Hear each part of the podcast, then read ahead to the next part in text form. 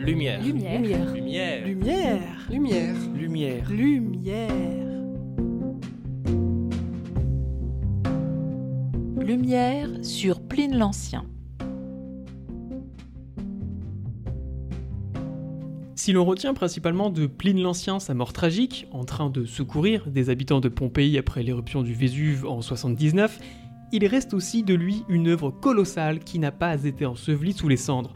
C'est sa Naturalis Historia, son histoire naturelle traitant de tous les aspects de l'homme et de la nature déclinée en 37 livres.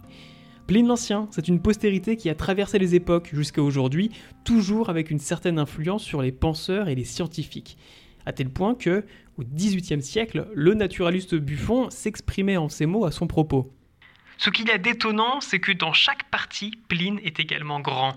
L'élévation des idées, la noblesse du style relèvent encore sa profonde érudition. Non seulement il savait tout ce qu'on pouvait savoir de son temps, mais il avait cette facilité de penser en grand qui multiplie la science, et il communique à ses lecteurs une certaine liberté d'esprit, une hardiesse de pensée qui est le germe de la philosophie. Alors que l'on fêtera les 2000 ans de sa naissance en 2023, que retenir de son savoir vieux de deux millénaires? Qu'a-t-il dit ou que dit-il encore de son auteur, de l'homme et de la nature?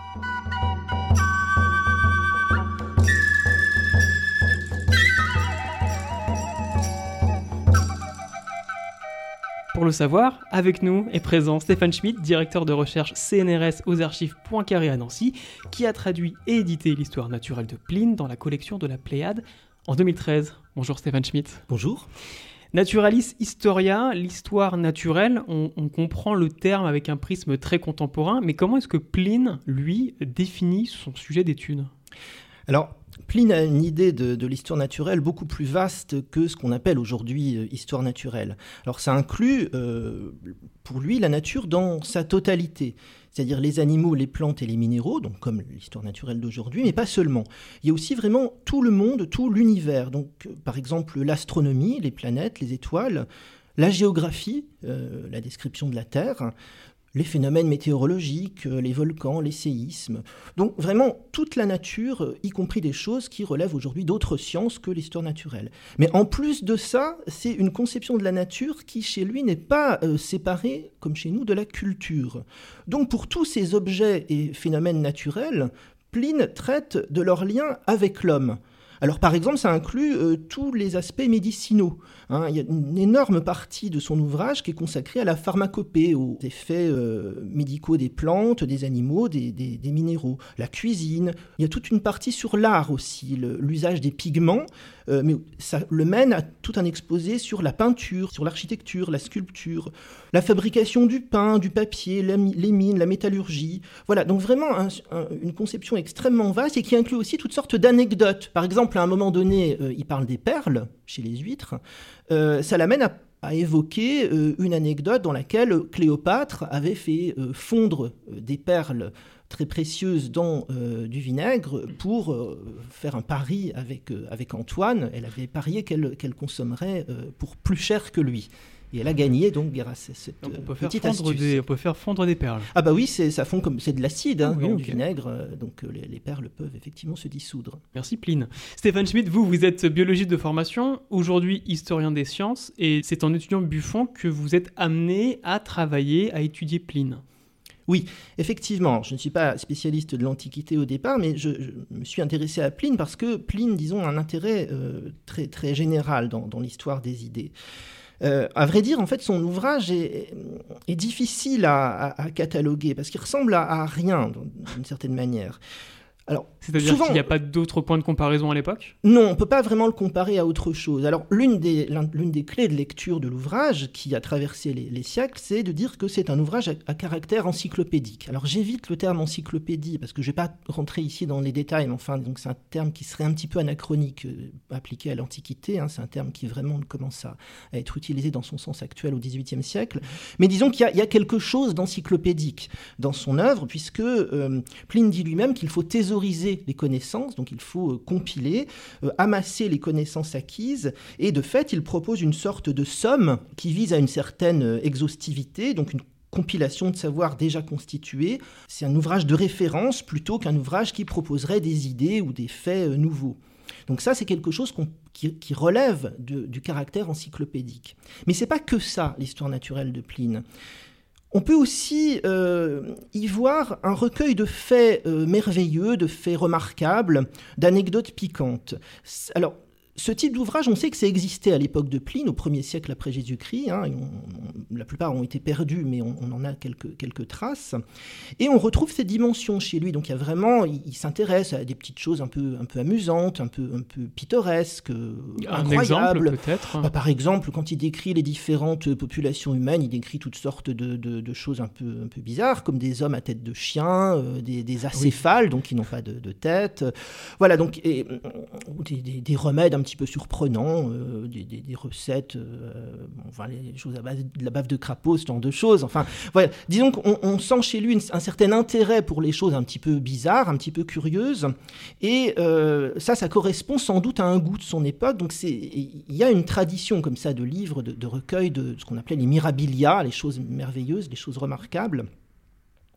Alors en même temps, on ne peut pas résumer du tout l'histoire naturelle à ça. Donc c'est une clé de lecture, mais en fait on se rend compte que souvent ces choses un petit peu bizarres, Pline s'en sert pour d'une certaine manière, baliser un savoir plus canonique. Et aussi par souci d'exhaustivité. À un moment, il s'en excuse. Il dit Je vais vous raconter une chose un petit peu, un petit peu bizarre, un petit peu, un petit peu étonnante, mais c'est parce que je, vise à l'exhaustivité dans mon exposé. C'est-à-dire que ça sert de, barrière, de frontière entre un savoir plus, plus établi, plus, plus fiable et plus sûr par rapport à des, quelque chose qui rapproche peut-être plus de, la légende ou, des rumeurs de l'époque? Exactement, voilà, c'est ça. En tout cas, c'est comme ça que les historiens maintenant tendent à interpréter cette omniprésence des faits curieux chez, chez Pline. Parce qu'il n'y a pas que ces faits curieux, il y a aussi des choses tout à fait banales. Hein. Quand il décrit les animaux, par exemple, il dit il n'y a pas que des choses étonnantes sur les animaux, mais il y a aussi ces choses étonnantes.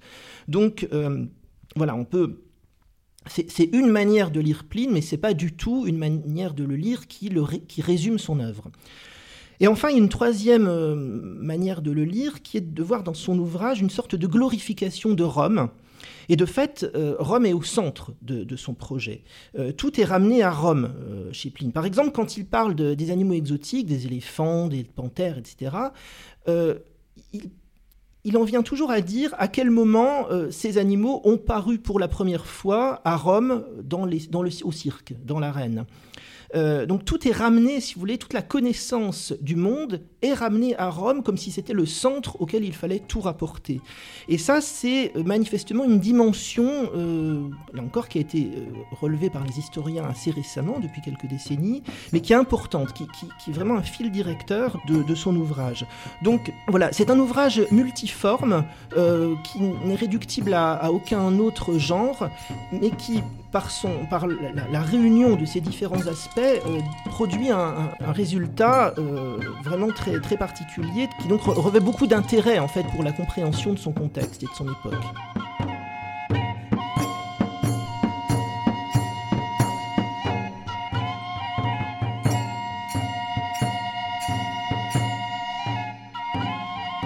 L'histoire naturelle, c'est un ouvrage massif qui est décliné donc en 37 volumes pour lesquels Pline dit avoir consulté 2000 ouvrages et plusieurs centaines d'auteurs différents.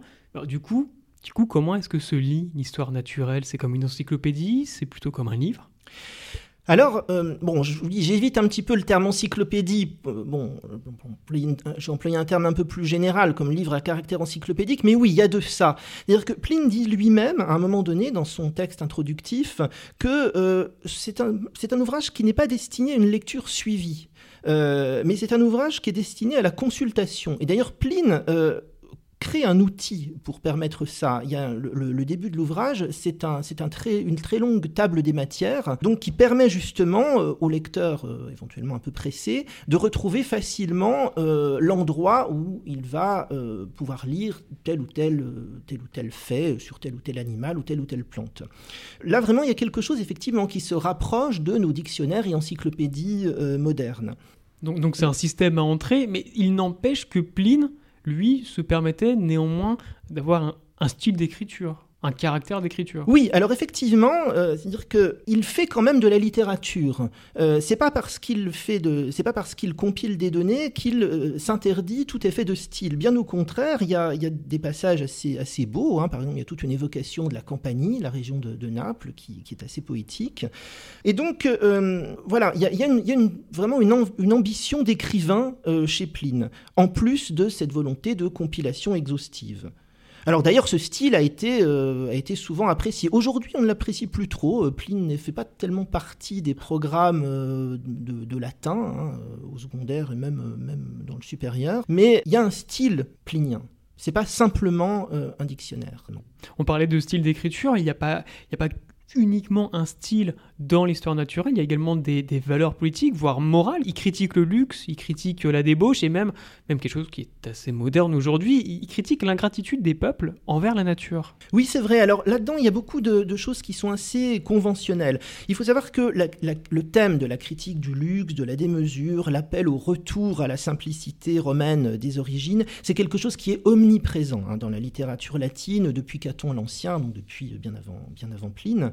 Euh, donc chez tous ces auteurs, on trouve une, perpétuelle lamentation à l'égard de l'invasion de la culture grecque et généralement de tout ce qui vient d'Orient. Donc voilà, ça c'est quelque chose qu'on retrouve chez Pline, mais qui n'est pas, qui n'est pas étonnant, qui est même accentué par deux facteurs. D'une part, Pline lui-même, d'un point de vue personnel, vient euh, de ce qu'on appelle la classe équestre à Rome. Donc la classe équestre, c'est une, sorte de classe moyenne, si on veut, intermédiaire entre le peuple et euh, l'aristocratie. Et il se trouve que, euh, surtout au 1er siècle après Jésus-Christ, euh, à l'époque de Pline, cette, classe équestre est souvent très attachée, plus que les autres, aux valeurs traditionnelles romaines. Et donc ça, c'est probablement quelque chose qui, joue aussi dans, cette, omniprésence de la critique du luxe chez, chez Pline. Et puis il y a une époque assez particulière aussi, donc euh, Pline, je le disais, il est proche de Titus, donc de la dynastie flavienne. C'est la dynastie qui succède à Néron, donc Néron est, renversé en 68, et euh, il y a une guerre civile qui dure à peu près un an, et après, donc c'est la dynastie flavienne qui, qui monte, qui arrive au pouvoir. Et cette dynastie, justement, euh, promeut elle aussi un, retour à la simplicité romaine des origines, à la rigueur des mœurs, et elle fait apparaître un peu la période de Néron comme une sorte de justement de, dévoiement causé par l'omniprésence de la culture grecque. Donc d'une certaine manière, c'est aussi une manière pour Pline de, euh, de plaire à cette dynastie flavienne dont il est proche que de euh, sans arrêt aller dans ce sens. Dans ses sources, euh, je disais qu'il y avait 2000 euh, ouvrages, plusieurs centaines d'auteurs. Comment est-ce que Pline il fait pour constituer et assembler tous ces volumes qui forment l'histoire naturelle? Oui, alors effectivement, c'est ce qu'il dit. Il dit qu'il a compilé 2000 ouvrages, et c'est sans doute euh, en partie vrai. Enfin, d'ailleurs, il donne hein, des listes, justement, dans sa grande table des matières du début, il donne systématiquement la liste des, auteurs qu'il a consultés. Il y en a effectivement quelques centaines. Est-ce qu'il était seul pour compiler tout ça? Parce que ça fait, c'est un peu l'ouvrage d'une vie, là. Alors, euh, Apparemment, c'est pas l'ouvrage d'une vie. Apparemment, il n'a pas mis tant de temps que ça à compiler l'histoire naturelle, même s'il a sûrement mis des, années. Il était aidé. il y avait des esclaves à l'époque. Son neveu, donc, qui est Pline le Jeune. Si on l'appelle Pline l'Ancien, c'est parce qu'il y a eu un Pline le Jeune qui était son neveu et fils adoptif. Et Pline le Jeune a donné un petit peu la description de la manière dont, Pline l'Ancien travaillait. Et donc, on sait qu'il se faisait aider par des esclaves, c'est-à-dire qu'il y avait un esclave qui lui lisait euh, les sources, et euh, il y avait un autre esclave qui probablement prenait des notes, euh, et ensuite, lui, il compilait, il compilait tout ça. Donc, il, il s'est fait il fait aider un petit peu. Et de fait, euh, donc il dit qu'il a, il compilé 2000, 2000 euh, ouvrages. On, a toutes les raisons de penser que c'est, vrai au moins en partie, enfin peut-être pas 2000, mais en tout cas plusieurs centaines. Probablement qu'il euh, a utilisé certaines sources de manière privilégiée, par exemple Aristote pour la zoologie ou Théophraste pour les plantes, mais par contre on voit qu'il ne se limite pas à ces sources privilégiées, c'est-à-dire qu'à chaque fois il en prend une euh, qui est la plus complète comme point de départ, et puis il va compiler euh, en regardant une multitude de, sources euh, de manière plus sur des sujets plus précis. et donc, il est tout à fait plausible qu'il ait effectivement consulté une, une masse de données tout à fait prodigieuse pour l'époque. Grâce à cette compilation, l'histoire naturelle c'est quelque part la dernière trace d'auteur et d'ouvrage antique. Il y, a, un exemple, c'est l'utilisation du papyrus dans l'Égypte antique. Il n'y a plus que dans l'histoire naturelle où l'on découvre comment était utilisé le papyrus à l'époque. Oui, sur le mode de fabrication du papyrus, les différentes qualités, parce qu'il y avait différentes qualités de, de papyrus, du, plus fin au plus grossier. Et donc, sur des sujets comme ça, effectivement, souvent, Pline est la seule euh, référence, euh, en tout cas à cette époque aussi ancienne. Euh, parce que, tout simplement, ces sources ont disparu pour des raisons, pour des raisons complexes, enfin, simplement par le fait que cette culture antique était souvent fragile, souvent les, ouvrages n'existaient qu'en quelques exemplaires, donc il a suffi que au gré des, circonstances, ces exemplaires soient détruits pour que les, textes disparaissent. Pline, lui, a eu la chance d'être préservé. Et donc, effectivement, au travers de Pline, c'est euh, une fenêtre, une toute petite fenêtre qui est ouverte sur une immense littérature gréco-romaine qui est probablement à jamais.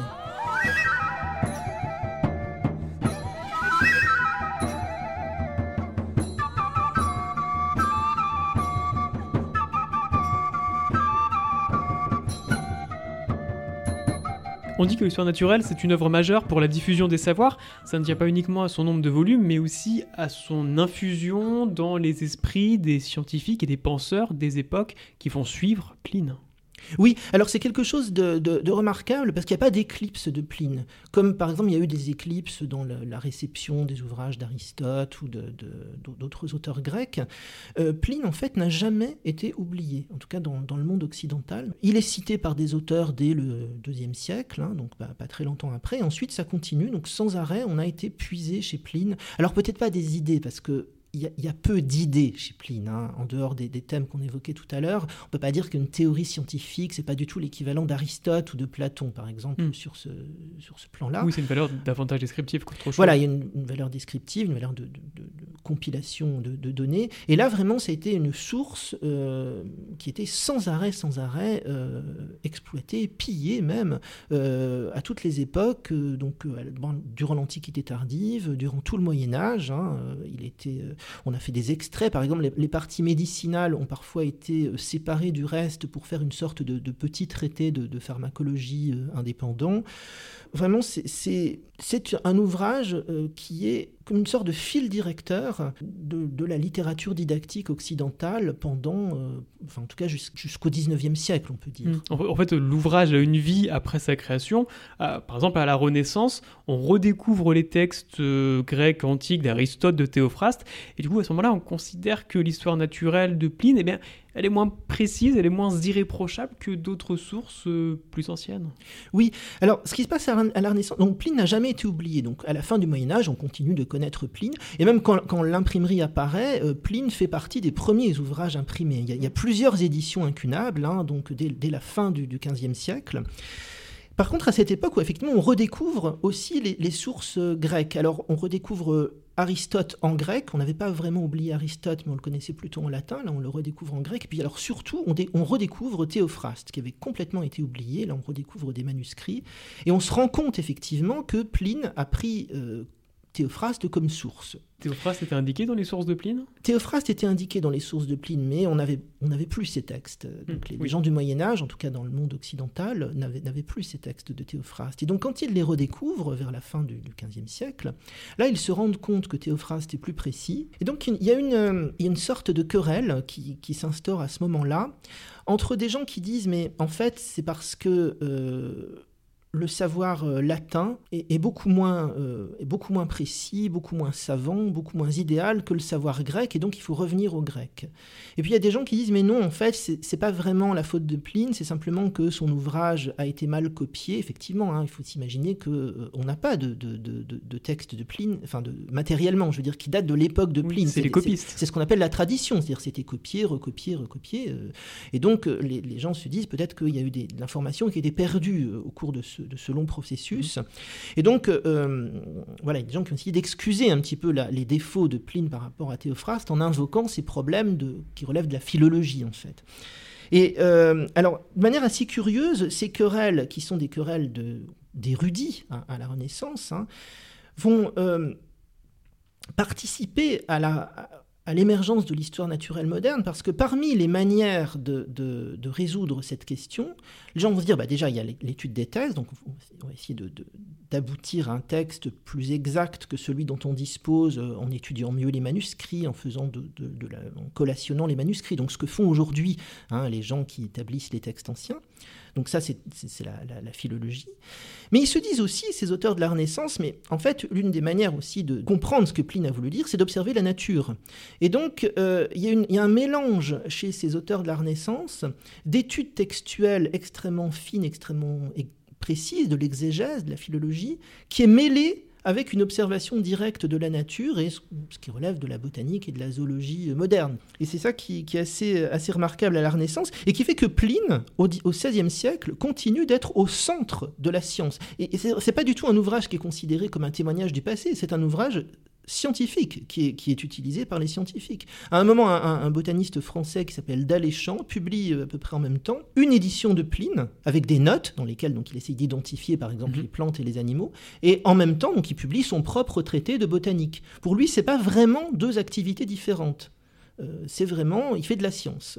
Et donc ça, ça dure pendant tout le, XVIe siècle, cette, cette, omniprésence de Pline. Et au XVIIe siècle, il y a la révolution scientifique qui arrive, et là, soudainement, avec cette révolution, davantage d'expérimentations qui sont menées dans le champ scientifique nouveau qui arrive, et bien Pline, il est un petit peu mis de côté, même beaucoup mis de côté. Dans le cas de Pline, ce qu'on constate, c'est qu'à un moment donné, il y a une une raréfaction des éditions. Euh, dire que jusqu'au début du XVIIe siècle, il est édité tout le temps. Il y a, énormément d'éditions. Euh, de, Pline et des traductions dans, toutes les langues. Et on essaye même de le compléter. Je vous disais, il reste en dialogue avec la science de son temps. Par exemple, il y a une édition espagnole de Pline dans laquelle on trouve des, gravures d'animaux américains. Donc le, Nouveau Monde vient d'être découvert. Parce qu'on on voit Pline comme une sorte de traité qu'on essaie de compléter avec les connaissances qui viennent, qui viennent d'arriver. Donc il est mis à jour. Voilà, il est mis à jour. Et puis à partir du début du XVIIe siècle, ça, effectivement, ça s'arrête pour un temps en tout cas. Euh, on voit que les éditions se raréfient et Pline, disons, tend davantage à, euh, à, être laissé entre les mains des historiens, des spécialistes de l'Antiquité. Par contre, ça change au XVIIIe siècle. Évidemment, donc les choses ne sont pas du tout linéaires comme on pourrait le croire. Euh, au XVIIIe siècle, de manière assez, euh, assez remarquable, on voit reparaître Pline sur le devant de la scène. Alors là, le nombre d'éditions euh, repart à la hausse. Et, et c'est pareil, c'est un petit peu comme au XVIe siècle, c'est-à-dire que ces éditions, souvent, voient Pline vraiment comme un ouvrage de, science, comme un ouvrage d'histoire naturelle au sens, au sens strict.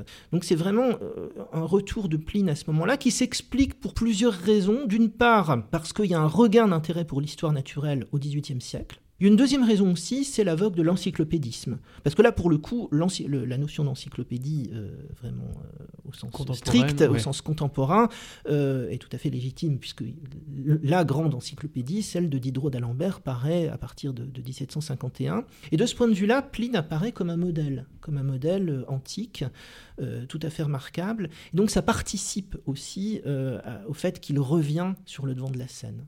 Aujourd'hui, Pline, il est plutôt passé de nouveau du côté des érudits oui, alors disons que ce, nouvel engouement de Pline au XVIIIe siècle n'a qu'un temps, lui aussi. À partir de, 1800, on va dire, enfin à partir du début du XIXe, euh, là vraiment l'explosion des nouvelles données en botanique et en zoologie fait que Pline ne, vraiment euh, ne peut plus rivaliser effectivement avec, avec cette, cette, cette quantité d'informations nouvelles.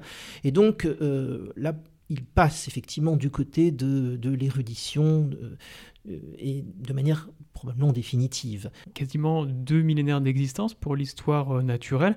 Est-ce qu'il y a eu d'autres ouvrages qui ont connu une, une postérité aussi riche que celui-ci?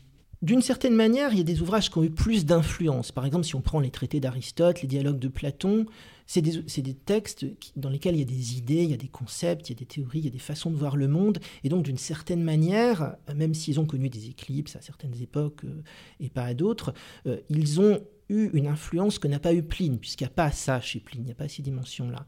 Par contre, en tant que, que, modèle euh, d'ouvrage compilatoire encyclopédique, en tant que base de données, si on veut, il n'y a pas vraiment d'équivalent. En tout cas, pour une période aussi ancienne et même pour des périodes, euh, même pour des périodes plus récentes, je ne vois pas d'ouvrage qui pourrait jouer un rôle euh, équivalent dans, la pensée occidentale. Est-ce que Pline a encore des choses à nous apprendre euh, Son bimillénaire et pour bientôt. Est-ce qu'en 2023, on peut encore découvrir quelque chose de Pline Oh, sans doute, oui. Déjà, il faut voir que l'établissement du texte réserve des surprises et même la, la lecture du texte, c'est pas toujours évident de comprendre ce que Pline a voulu dire, puisque il compile, donc il résume. Souvent, son, son style est assez concis. Donc, euh, on, relit sans cesse Pline. Hein. donc, y a, donc on relit, donc on réinterprète. Donc, on réinterprète mm. parfois euh, des, certains passages. Bon, après, on peut toujours euh, retrouver aussi des manuscrits, hein, qui on n'est jamais à l'abri d'une bonne surprise. Et puis, il y a tout, tout, ce qui concerne son influence, puisqu'il y a l'œuvre elle-même qui a encore des choses à nous apprendre, certainement. Et puis, il y a toute, toute la réception de l'œuvre pour laquelle, là, il y a encore un énorme travail à faire. Il y a eu déjà beaucoup de travaux qui ont été faits par les historiens sur la réception aux différentes époques, mais euh, on n'a pas fini en fait de, de, mettre en évidence combien Pline a influencé la culture occidentale. Merci Stéphane Schmitt. Merci à vous.